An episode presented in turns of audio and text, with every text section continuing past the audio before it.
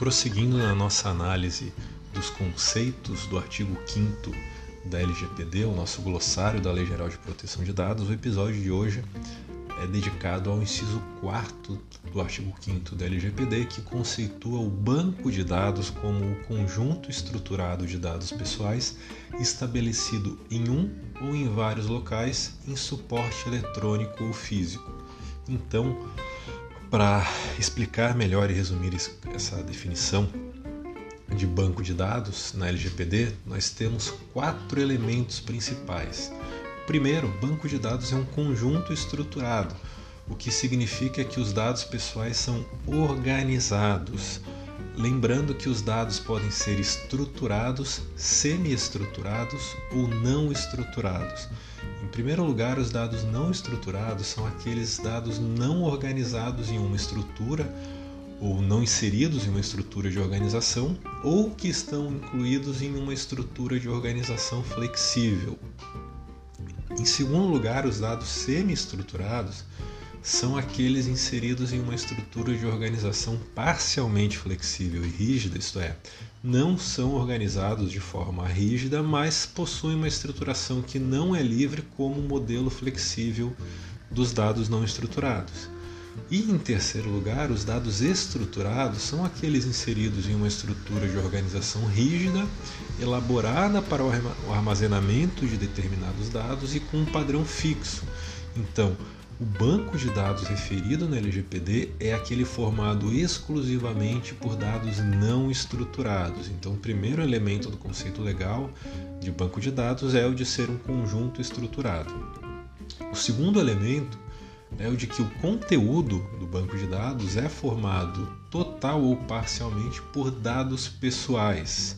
Isso não significa que o banco de dados não possa ter outros dados e informações que não sejam dados pessoais, mas sim que a LGPD se aplica somente aos bancos de dados que contenham dados pessoais em seu conteúdo.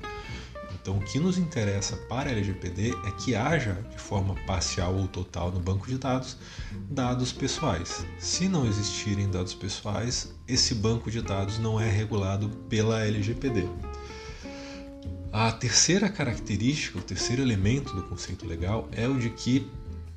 esse banco de dados pode ser estabelecido em um ou em vários locais, o que significa que a inclusão de dados estruturados em um banco de dados não é sinônimo de unidade ou de unificação dos dados no mesmo banco,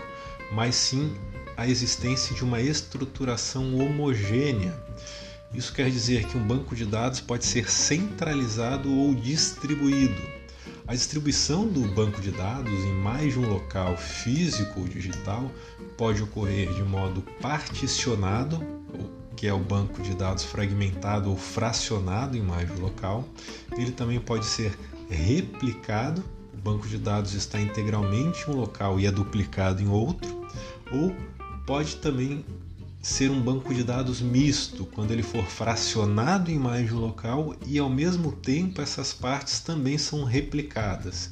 É, em regra, essa distribuição do banco de dados, seja pela, pelo fracionamento, a replicação ou de forma mista, fracionamento e replicação, isso ocorre por questões de segurança, porque reduz as vulnerabilidades e permite que haja a, a manutenção, o resgate do banco de dados, ainda que uma das versões ou em um dos locais haja algum tipo de incidente ou de algum dano ou até mesmo da perda desse banco de dados. Mas por outro lado, se de um, um lado há uma maior segurança e redução de vulnerabilidades, também essa divisão do banco de dados de forma fracionada ou replicada em mais de local aumenta os custos de manutenção e também as dificuldades para assegurar a sua integridade, porque se precisa ter o cuidado em que esses dados, quando for caso de replicação, que eles sejam, que esses bancos de dados sejam iguais e que não haja diferença entre eles.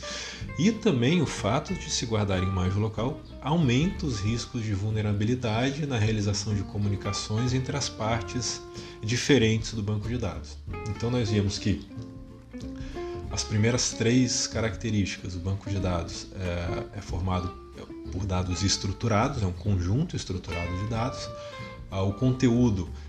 do banco de dados precisa ser composto total ou parcialmente por dados pessoais ele pode ser estabelecido em um ou mais locais, e o quarto e último elemento do conceito legal é o de que o banco de dados pode ser armazenado em suporte eletrônico ou físico, ou seja, o banco de dados pode ser criado e mantido em um meio digital ou analógico. A, a Lei do Cadastro Positivo, que é a Lei 12.414 de 2011, também contém uma definição é, de banco de dados no inciso 1 do seu artigo 2 é, que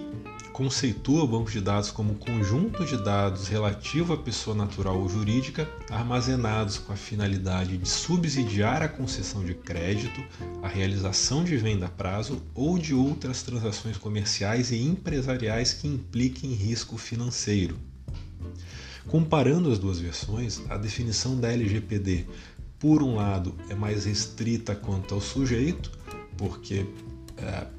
protege apenas dados de pessoas naturais, mas por outro lado é mais genérica em relação ao objeto, porque a LGPD não limita o objetivo do agrupamento de dados, ela se aplica em qualquer banco de dados que contenha dados pessoais, enquanto a lei do cadastro positivo regula o banco de dados formado para a concessão de crédito. Então, para finalizar e resumindo, o banco de dados no conceito da LGPD é o suporte analógico ou digital utilizado para o armazenamento de um conjunto estruturado de dados pessoais.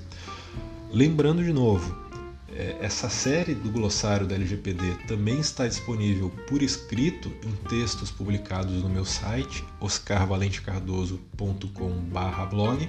e nós voltamos no próximo episódio com a definição do inciso 5 do artigo 5 da LGPD